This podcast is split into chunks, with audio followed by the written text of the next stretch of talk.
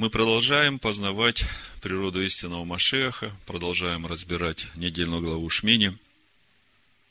И я сегодня хочу говорить о важности служения воскурения Фимиама, о важности и силе заступнической молитвы. Сразу скажу название проповеди, чтобы легче было вам понимать смысл всей проповеди. Э, надо открыть книгу чисел, 16 главу, прочитаем 46 стиха. В 16 главе мы читаем о восстании Короха, Корея. Этот человек увлек много людей в это свое движение противления Моисею и Богу. Среди них 250 человек, э, старейшин, уважаемых в обществе, которые взяли с собой эти кадильницы, возложили туда огонь и курение, и тоже погибли от огня, который вышел от Господа. Вы помните эту историю, да? Может быть, мы еще коснемся этой истории, но сейчас о названии проповеди. После того, как эти люди погибли, на следующий день народ, ничего не поняв, приступает к Моисею и говорит, вы погубили Божий народ. И как только это начало происходить, в народе начался мор. И вот в 46 стихе мы читаем. «И сказал Моисей Аарону, возьми кадильницу и положи в нее огня с жертвенника, и всыпь курение, и неси скорее к обществу и заступи их. Вот это заступи их на иврите векапар элейхем, и дословно искупи их, или покрой их, знаете, капарет, покрытие, искупление. Ибо вышел гнев от Господа, и началось поражение. И взял Аарон, как сказал Моисей, и побежал в среду общества, и вот уже началось поражение в народе, и он положил курение и заступил в Аикафар, народ. Стал он между мертвыми и живыми, и поражение прекратилось. Название проповеди «Заступи их». То есть мы видим, насколько важно это служение – вознесение Фимиама перед Господом. И мы видим, насколько оно и опасно вместе с тем. И Бог усмотрел это служение как ежедневное для священников. И через это служение мы видим, насколько Бог заботится о своем народе, потому что именно через это служение первосвященник и священники, входя в святилище, воскуряя этот фимиам, поправляя светильник – они возносили ходатайственные молитвы за народ Израиля. И вы знаете, если говорить духовно, то вот эта тема, о которой я сегодня буду говорить, я вижу, она неразрывно связана с тем, о чем мы говорили раньше. О той новой заповеди, которую дал Иешуа ученикам своим. Любите друг друга, как я возлюбил вас. Об этой заповеди э, умывать ноги друг другу об этом теле воскресения, о котором мы говорили совсем недавно. Я вижу, как это все выстраивается в одну линию, и я понимаю, что Бог ведет. Он что-то говорит нам очень важное в нашем стоянии перед Богом, в наших взаимоотношениях друг с другом и в нашей ответственности друг за друга. В общем-то, мы уже не первый год изучаем главу Шмини. И каждый раз, когда читаешь о гибели двух сыновей Аарона, которых Моисей семь дней готовил к священству, с учением проблемы не было, учение кошерное было, и тем не менее они погибли, невольно наполняешься таким благоговейным страхом и трепетом перед Всевышним. Понимаешь, насколько Бог нелицеприятен, насколько Он строг, когда речь идет об отступлении священниками от Слова Бога невольно вспоминаешь э, другую историю, когда э, во времена пророка Самуила э, двое сыновей Илия погибли, и сам Илий, первосвященник, тоже погиб. Вот там Бог сказал такие слова. Это Первое Царство, вторая глава, 30 стих. Написано, «Посему так говорит Господь Бог Израилев. Я сказал тогда, дом твой и дом отца твоего будут ходить пред лицом моим вовек. Но теперь, говорит Господь, да не будет так, ибо я прославлю прославляющих меня, а бесславящие меня будут посрамлены. Важно понимать духовную суть вот тех, которые прославляют его. Это э, вопрос жизни и смерти для каждого. Потому что можно ходить в собрания регулярно, э, можно петь гимны прославления, и при этом своей жизнью бесславить Бога. Каким образом мы прославляем Бога? Когда мы даем Богу место в себе. И тогда Бог является нашей славой, и люди смотрят на нас и видят славу Бога, и через это мы прославляем Бога. Вот если мы посмотрим в Писаниях, в 61-м псалме, в синодальном переводе, в 8 стихе написано, Бог спасение мое и слава моя. Понимаете, Бог, живущий во мне, это и есть суть моего спасения. Если Бог в тебе не живет, то тебе надо срочно что-то сделать, чтобы Он начал жить в твоем сердце. И слава моя – этот Бог, который живет во мне. И праведность моя – Бог, который живет во мне. Потому что Он живет во мне, в Машехе, Слове Бога, и Он делает через меня то, что ему угодно делать. А в книге Откровений это как бы уже конец всего. Мы читаем в 21 главе, э, в 23 стихе написано, «И город не имел нужды ни в солнце, ни в луне». Город какой? Небесный Иерусалим. А э, в чем суть небесного Иерусалима? Скиния Бога с человеками. Так вот, смотрите, вот эта скиния Бога с человеками, то есть община людей, в которых живет Бог. Я вам как бы адаптирую на понятный для вас язык.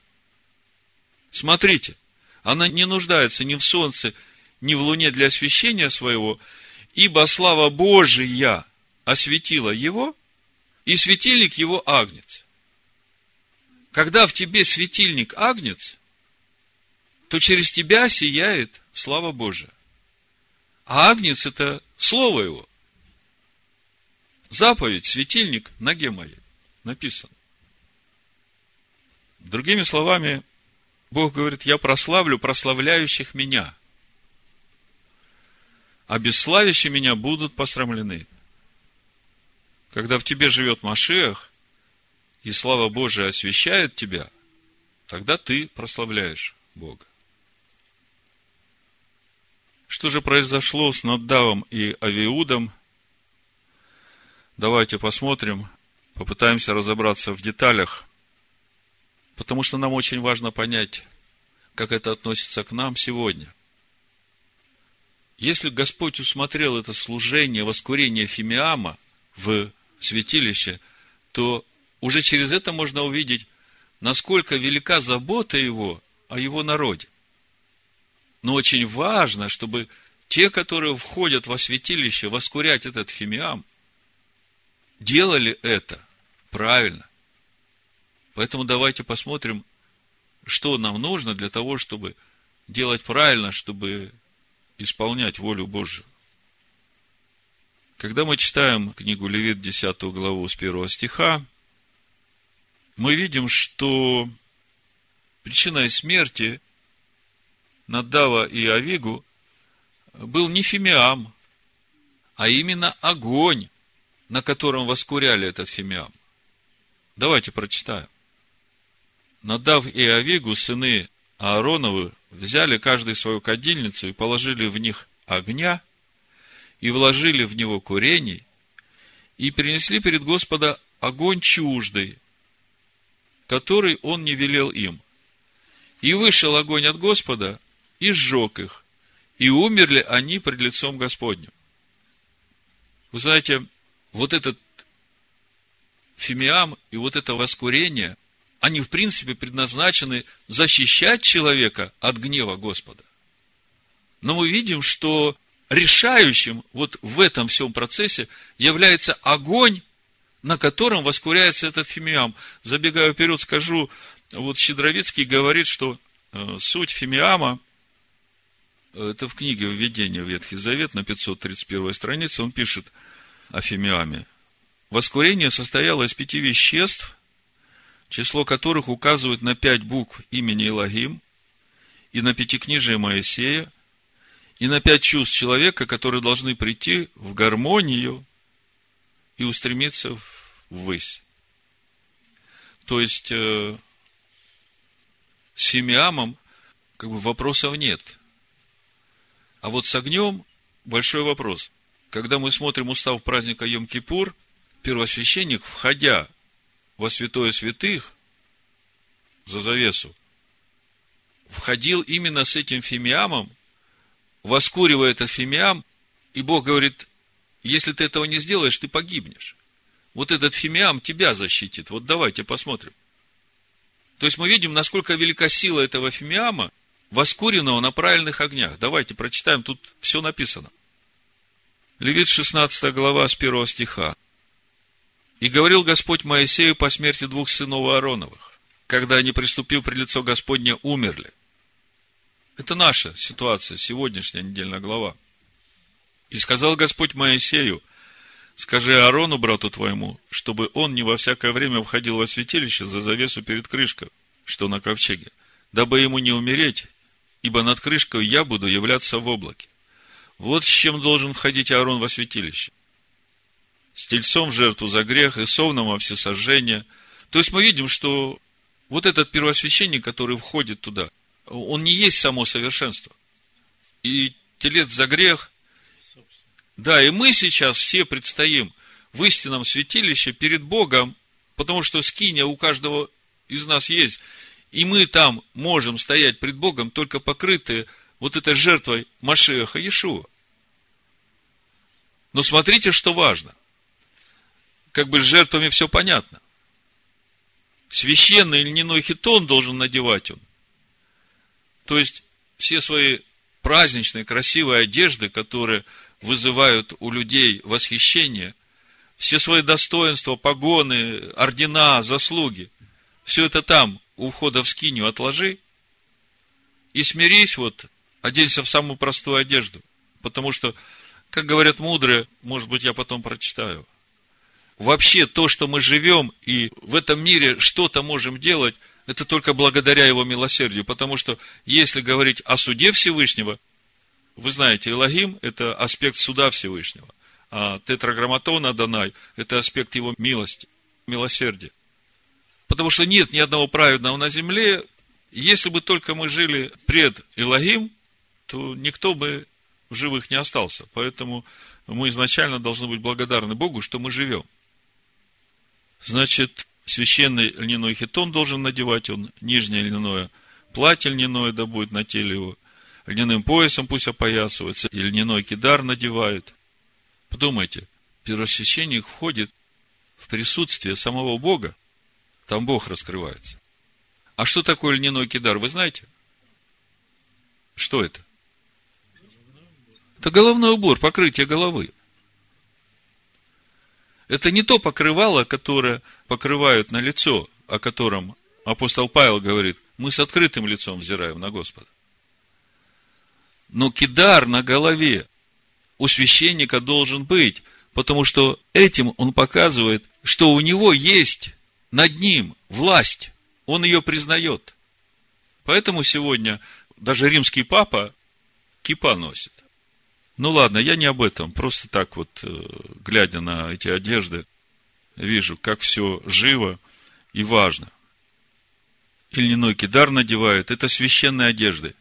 И пусть омывает он тело свое водою и надевает их. То есть, вода. Мы читаем в Новом Завете, Машех отдает свою жизнь за невесту свою, чтобы омыть ее баню водную посредством слова – и представить ее непорочную перед Богом.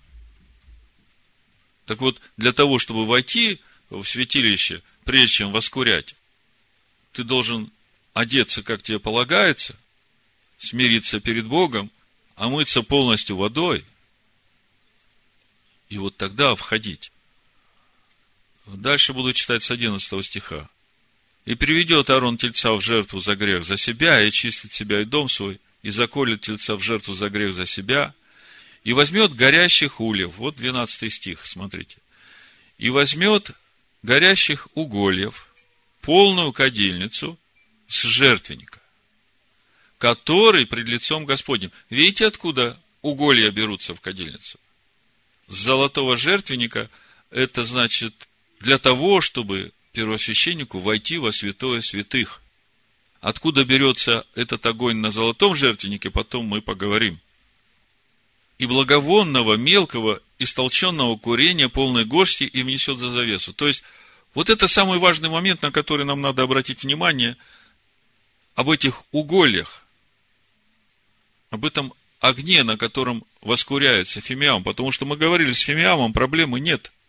А проблема у Надава Авиуда и у этих 250 священников, если мы посмотрим, в том, что угли были не оттуда взяты. И нам важно понять, в чем суть этого огня. Значит, э, и положит курение на огонь пред лицом Господним. И облако курения покроет крышку, которая над ковчегом откровения, дабы ему не умереть. Вот смотрите, вот этот огонь, и вот эта смесь, которая воскуряется, уже сам дым, вот это все вместе предохраняет его от смерти. Если этого не будет, он точно умрет. Почему нужно воскурять пред э, лицом Господним этот фимиам? Вот интересный комментарий дают мудрецы Торы.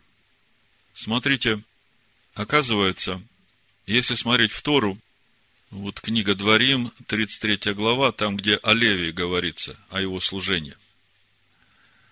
Мы в прошлый шаббат читали это место. Ну, Дворим, пятая книга Моисея, 33 глава, с 8 стиха, я напомню вам. И Олевий сказал, Тумим твой и Урим твой на святом муже твоем, которого ты искусил в массе, с которым ты припирался при водах Меривы, который говорит об отце своем, матери своей, я на них не смотрю, и братьев своих не признает, и сыновей своих не знает, ибо они левиты. Слова твои хранят, завет твой соблюдают, учат законам твоим Иакова, заповедям твоим Израиля, возлагают курение пред лицо твое и всесожжение на жертвенник твой. И когда смотришь, что написано в Торе – вот здесь возлагают курение пред лицо твое, буквально написано, возлагают курение Беапеха, буквально перед твоим гневом. У нас написано, возлагают курение пред лицо твое, а если смотреть оригинал Торы, Беапеха пред гневом твоим. Выражение Беапеха – переведенное как перед тобой, буквально означает перед твоим гневом от слова «ав» – гнев. И также написано в Дворим, пятой книге Моисея, в 29 главе, в 23 стихе. Вот смотрите, там про Содом, Гамору, Адму и Сиваим, которые не спроверг Господь во гневе своем и в ярости своей, да? 23 стих, помните? Ну, посмотрите. Так вот там, э, который не спроверг Господь во гневе своем, опять написано Беапо. Опять корень слова Аф. Гнев. 29 дворим, 23 стих. Серая соль, пожарище вся земля, не засевается, не произвращает она, и не выходит на ней никакой травы, как по истреблению Содома, Гаморы, Адма и Сиваима, которые не спроверг Господь во гневе своем – и вот это вот в гневе своем, беапо, опять корень, аф, гнев. И мудрецы Торы говорят, что ктарет, этот фимиам, воскуряли на внутреннем жертвеннике ради того, чтобы усмирить гнев, меру суда и восстановить мир между народом Израиля и Творцом.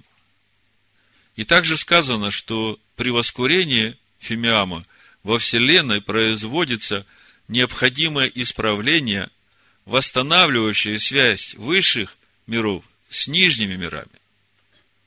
Ведь название «ктарет» происходит от арамейского глагола «катрин» – связывать, соединять. А поскольку воскурение, кторет, обладает величайшей искупительной силой, восстанавливает гармонию и цельность мира, оно избавляет сынов Израиля от преследований меры суда. Помните, гнев Господень возгорелся? Вот эта мера суда начинает действовать.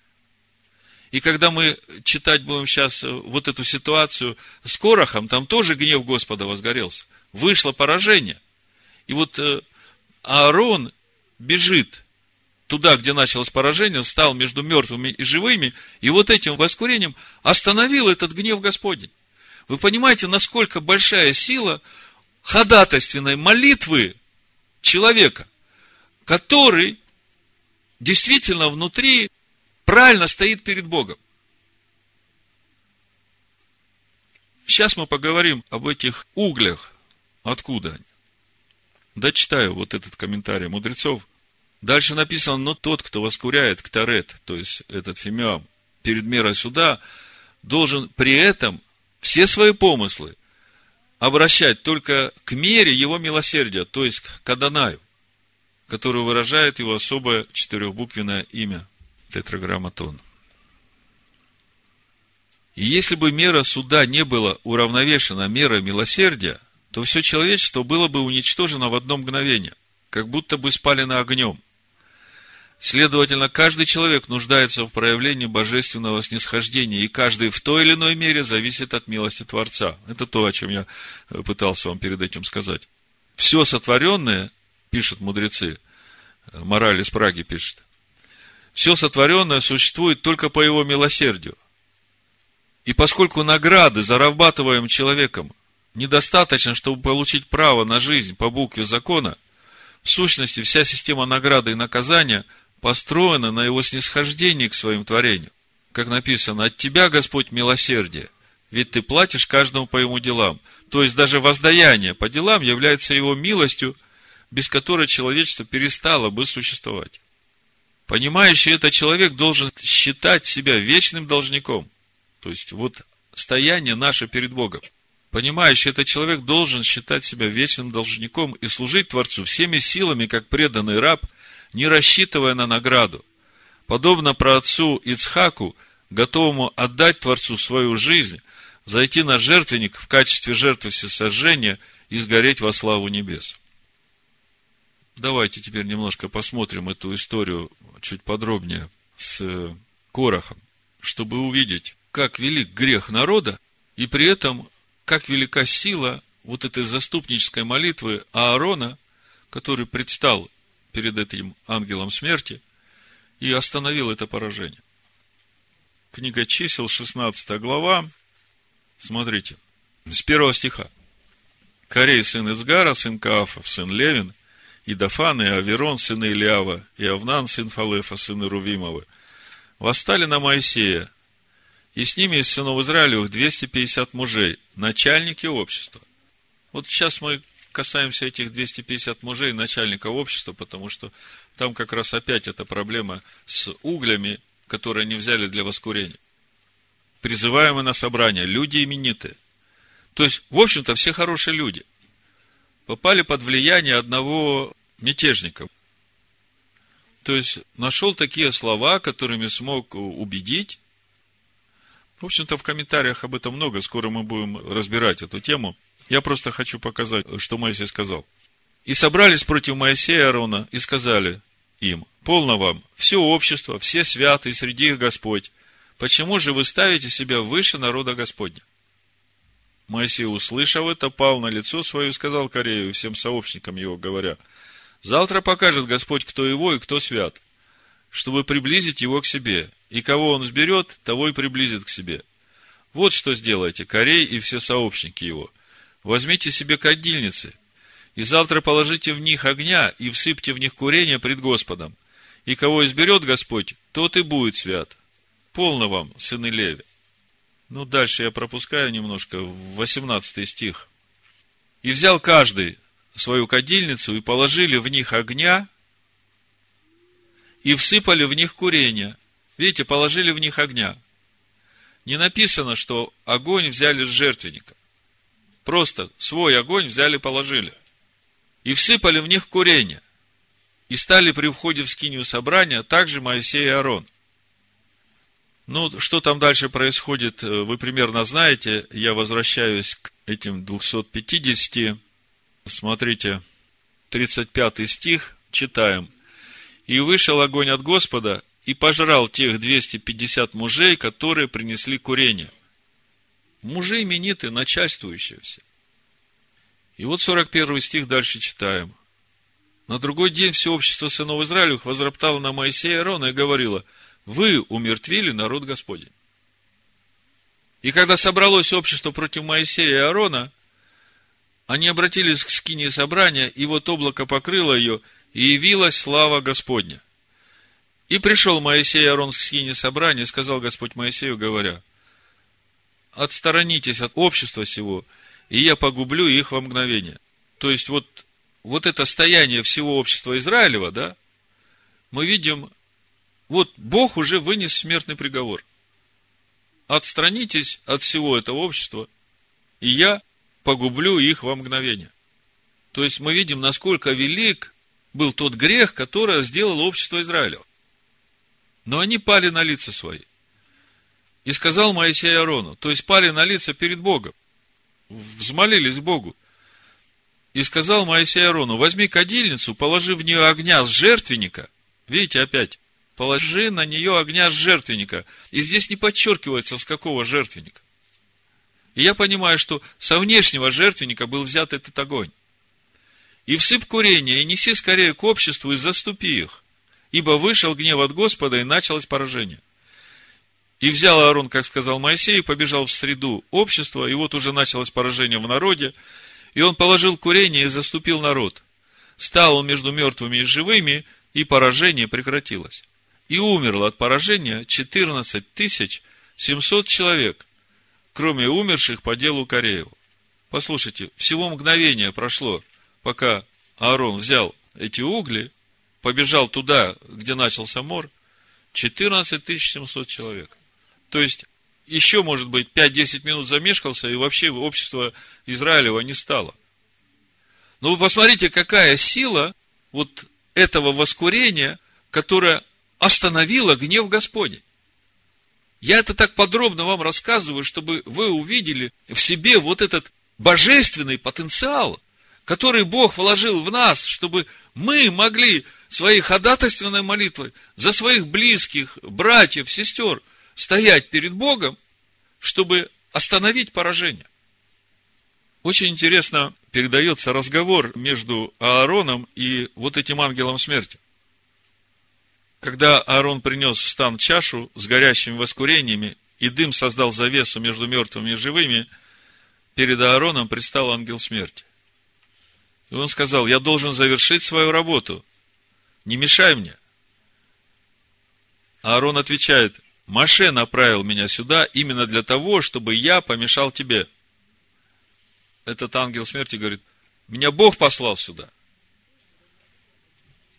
Аарон говорит, а Маше вообще ничего не говорит от себя. Через Маше все время Бог говорит. Понимаете? Наши мудрецы считают, что ангел смерти, это в комментариях написано, обладал необходимой силой для выполнения своей страшной работы, так как совершенные евреям грехи караются смертью. Однако воскурение пробудило Шехину, присутствие Бога вот в том месте, где стал Аарон. То есть, вы понимаете, Э, как важно это воскурение на правильных углях, э, всем сердцем вознесено к Богу, пробудило шехину, то есть раскрылось Божье присутствие. А когда Божье присутствие раскрывается, тогда смерть уходит, бесы разбегаются. Когда Дух Божий приходит, бесы уходят, Иешуа говорит. Таким образом, работа ангела так и не была завершена. Ангел смерти теряет свою силу, если перед ним поднимается дым воскурения. Очень интересный эпизод есть в Талмуде. Описывается история, как один известный раввин приехал в одно еврейское поселение, которое э, поразила чума. Когда Раби Аха приехал в селение Тарша, жители этого селения сказали, нас посетил великий человек, давайте обратимся к нему за помощью. Придя к нему, они спросили, господин, разве тебя не беспокоит наше несчастье? А в чем дело? Спросил Раби Аха. Неделю назад в селение пришла смерть, отвечали люди. Это чума, и ее не остановить. Раби Аха сказал им, давайте пойдем в синагогу и будем умолять всемогущего о милости. По дороге к ним присоединились другие жители селения, рассказавшие о новых жертвах чумы, умерших и безнадежно больных. Положение очень тяжелое, сказал Рабиаха. Сделаем так. Выберите 40 праведников, я буду с ними. Мы разделимся на четыре группы, по 10 человек. И направившись в разные стороны, в четыре стороны света, трижды с полным благоговением прочтем отрывки Торы, описывающие воскурение и жертвоприношение. Эти отрывки являются частью утренней молитвы. Они последовали его совету. Затем Раби Аха велел им, идите в дома, где есть умирающие, отделите их от живых и вновь трижды прочтите эти отрывки. А потом стихи. И сказал Маше Аарону, возьми чашу. И Аарон взял. И стоял он между мертвыми и живыми. То, что мы сейчас читали. Жители выполнили этот совет, и ангел смерти покинул селение. Этой же ночью во сне Рабиаха услышал небесный глаз, который наставлял его вели селянам раскаяться. Теперь ты знаешь, как остановить ангела смерти, но помни, что эти люди грешники. Поэтому они будут наказаны. Научи их чуве, и пусть они никогда не прекращают изучать Тору. Давайте посмотрим теперь на саму заповедь воскурения, чтобы понять, в чем же такая большая сила этого служения. Это книга Исход, 30 глава, с 1 по 8 стих прочитаем. Написано, «И сделай жертвенник для приношения курений, из дерева сетим сделай его, длина ему локоть и ширина ему локоть. Он должен быть четырехугольный, а вышина ему два локтя. Из него должны выходить роги его. Обложи его чистым золотом, верх его и бока его кругом, и роги его, и сделай к нему золотой венец вокруг. Под венцом его на двух углах его сделай два кольца из золота. Сделай их с двух сторон его, и будут они влагалищем для шестов, чтобы носить его на них. Шесты сделай из дерева сетим и обложи их золотом, и поставь его перед завесою, которая пред ковчегом откровения, против крышки, которая на ковчеге откровения, где я буду открываться тебе. На нем Аарон будет курить благовонным курением каждое утро – когда он приготовляет лампады, будет курить им. И когда Аарон зажигает лампады вечером, он будет курить им. Это всегдашнее курение пред Господом в роды ваши. Не приносите на нем никакого иного курения. Ни всесожжения, ни приношения хлебного и возлияния не возливайте на него. То есть священник, который входит в это служение, утреннее, вечернее, он совершает ходатайственные молитвы за народ. Когда мы смотрим на этот жертвенник, мы видим, что он сделан из дерева и весь покрыт золотом. Вначале мы говорили о том, что Бог прославит тех, кто прославляет Его. Так вот, э, мы уже много раз говорили о том, что вот то, что находится в святилище, оно все закрыто.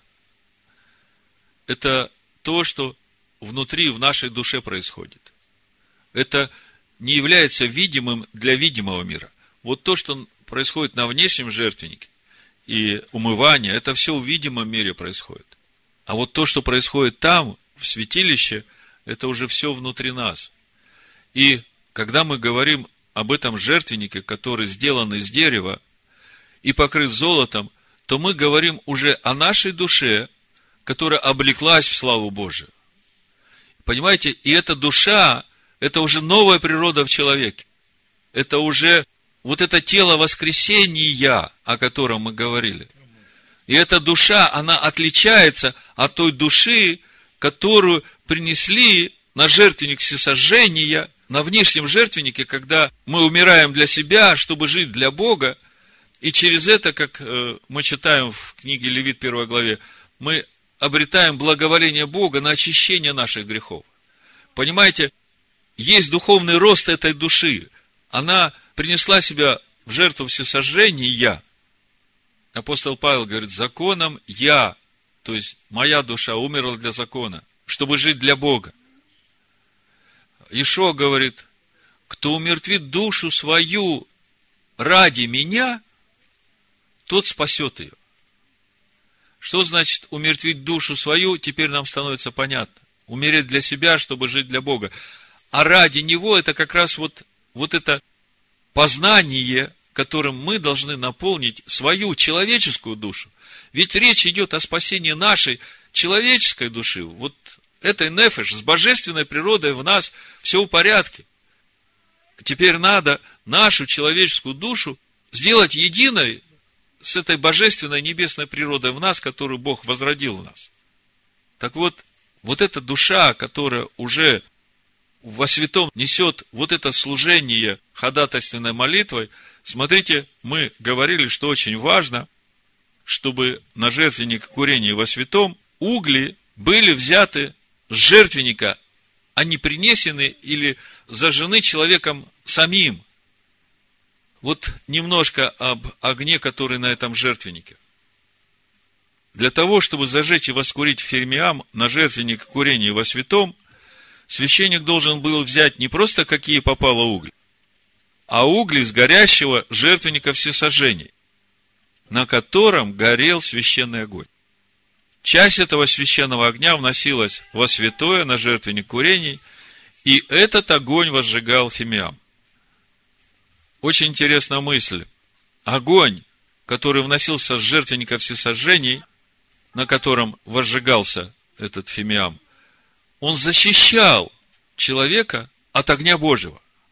А вот если человек переносил и возжигал этот фимиам на чуждом огне, то это воскурение не защищало человека. И он погибал так же, как Наддав и Авиуд. Значит, э, вот что я взял из э, мудрецов у Рамбама. Он описывает о том, какой огонь горел на жертвеннике. Помните, книга Левит, шестая глава. Мы сейчас подходим к самому важному. Книга Левит, шестая глава, ну, 9 и 13 стих прочитаю. Там дается заповедь о том, чтобы огонь на жертвеннике горел всегда. Значит, шестая глава, 9 стих написано, заповедай Аарону и сынам его, вот закон всесожжения, всесожжение пусть остается на месте сожигания на жертвеннике всю ночь до утра, и огонь жертвенника пусть горит на нем. И дальше 13 стих, огонь непрестанно пусть горит на жертвеннике и не угасает. И вот теперь я прочитаю из Рамбама суть этого огня, который горит на жертвеннике. Это для нас должно быть очень важно. Вы сейчас должны в свете этого горения огня проверить себя. Какой огонь горит в ваших душах. Потому что, по сути, то, чему ты посвящаешь свою душу, о чем она заботится, в чем она движется, да, тот огонь в ней и горит. Какие у нее приоритеты? Значит, смотрите. Рамбам объясняет, что на жертвеннике было три постоянных кострища – Большой костер, Маарах Агдала, для сжигания жертв.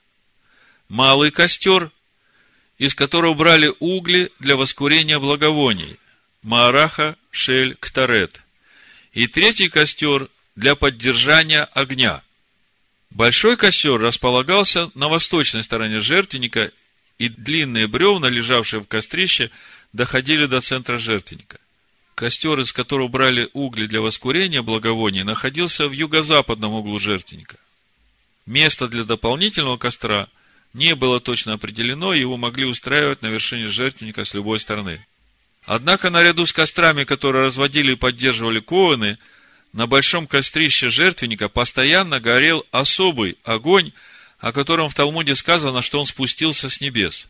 И действительно в Торе рассказывается, как при освящении шатра откровения – вышел огонь от Бога и сжег на жертвеннике все сожжения и жир, и, как увидел это народ, возликовал и полниц. Это сегодняшняя наша недельная глава, 9 глава, 24 стих, книга Левит.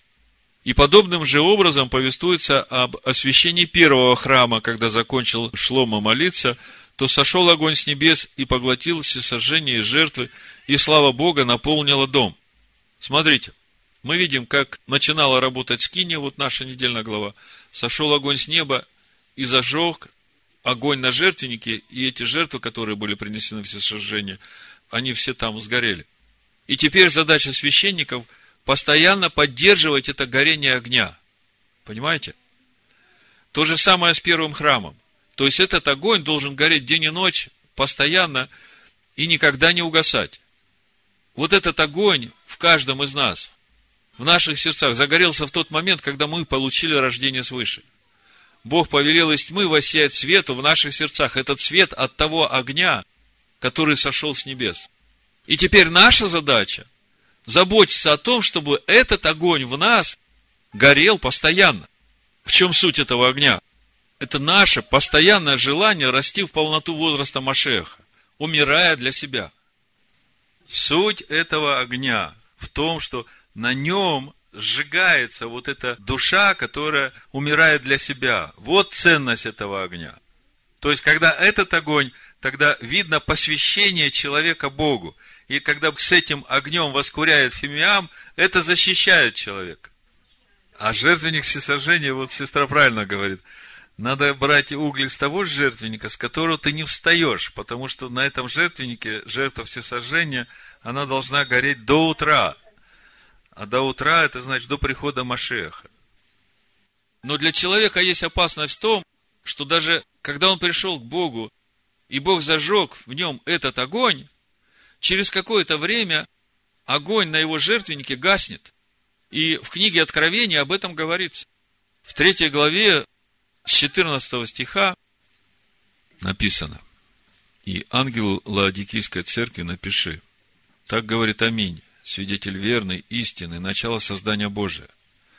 Знают твои дела, ты не холоден, не горяч. О, если бы ты был холоден или горяч, но как ты тепл, а не горячий, не холоден, то извергну тебя из уст моих.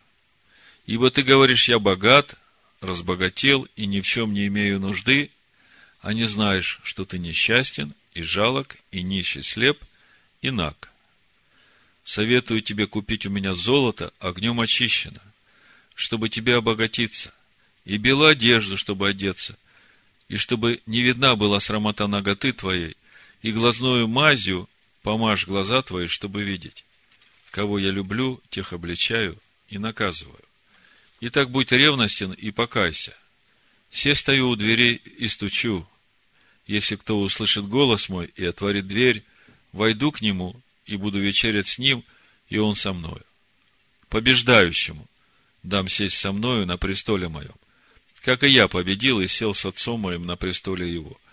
Имеющий ухо да слышит, что Дух говорит церквям. То есть мы видим проблему Лаодикийской церкви он стал не холоден, не горячий. Как бы там какие-то угольки тлеют, а он такой уже богатый, у него столько всего, он считает, что у него все хорошо, а Иешуа говорит ему, ты жалок, нищ, слеп и наг. Огонь, который горит на жертвеннике нашей души, это то, чему мы посвящаем себя, чему мы служим. И когда мы смотрим на этих 250 старейшин, которые начальники общества, пришли пред Господа со своим огнем, то есть мы видим, что в этом огне, который они зажгли на этих кадильницах, были корыстные мотивы. Они искали своего. Они послушались этого бунтаря. И не было страха перед Богом. Нельзя со своим огнем входить во святилище для того, чтобы воскурять фимиам. Тогда проблема будет у вас самих. Но когда вы духом пламеняете, Господу служите, тогда ваша ходатайственная молитва имеет огромную силу. Мы сегодня в этом удостоверились. Мы увидели, что молитва может остановить гнев Господень. Более того, если мы посмотрим Римлянам, восьмую главу, мы увидим, что в этой молитве сам Бог через нас ходатайствует за нас. Восьмая глава Римлянам, 26 стих написано, «Также и Дух подкрепляет нас в немощах наших, ибо не знаем, о чем молиться как должно, но сам Дух ходатайствует за нас воздыханиями неизреченными». А дальше мы читаем в 34 стиху, кто осуждает? Машех Ешо умер, но и воскрес. Он и одесную Бога, он и ходатайствует за нас. Смотрите, Машех, живущий в нас, это вот то золото, которым облечен этот жертвенник воскурения. И если у нас горит этот огонь, огонь жертвенника, который Бог зажег, и который мы постоянно поддерживаем, то тогда Бог в Машехе Иешуа через нас ходатайствует за нас. Видите, какая большая любовь Бога. И какая сила у этой молитвы, потому что сам Бог ходатайствует за нас. А Бог нуждается вот э, именно в таких служителях, в таких ходатаях. В притчах, я уже заканчиваю, в 24 главе, в 10-12 стих написано, если ты в день бедствия оказался слабым, то бедна сила твоя. Спасай взятых на смерть. И неужели откажешься от обреченных на убиение? Слышите, что Бог говорит? Вот эти люди, они достойны смертного приговора. Но ты спасай их. Как спасай? Вот этой ходатайственной молитвой, вот этим фимиамом, воскуренным на огне, взятом с жертвенника – который зажег Бог.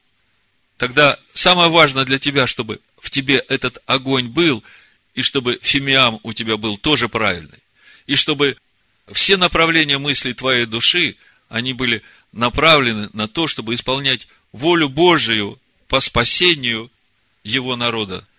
Дальше в 12 стихе написано, скажешь ли, вот мы не знали этого, а испытывающие сердца разве не знают? наблюдающий над душою твою, знает это и воздаст человеку по делам его. Помните у Иова, в 16 главе Иов говорит, ныне вот на небесах свидетель мой и заступник мой в вышних. По сути, через эти ходатайственные молитвы сам Бог выходит заступиться за тех, о которых мы ходатайствуем. Разве это не сильно? Раньше, когда мы читали об этом служении, воскурении, мы как бы совсем не придавали ему значения. Мы не видели важность и силу этого служения.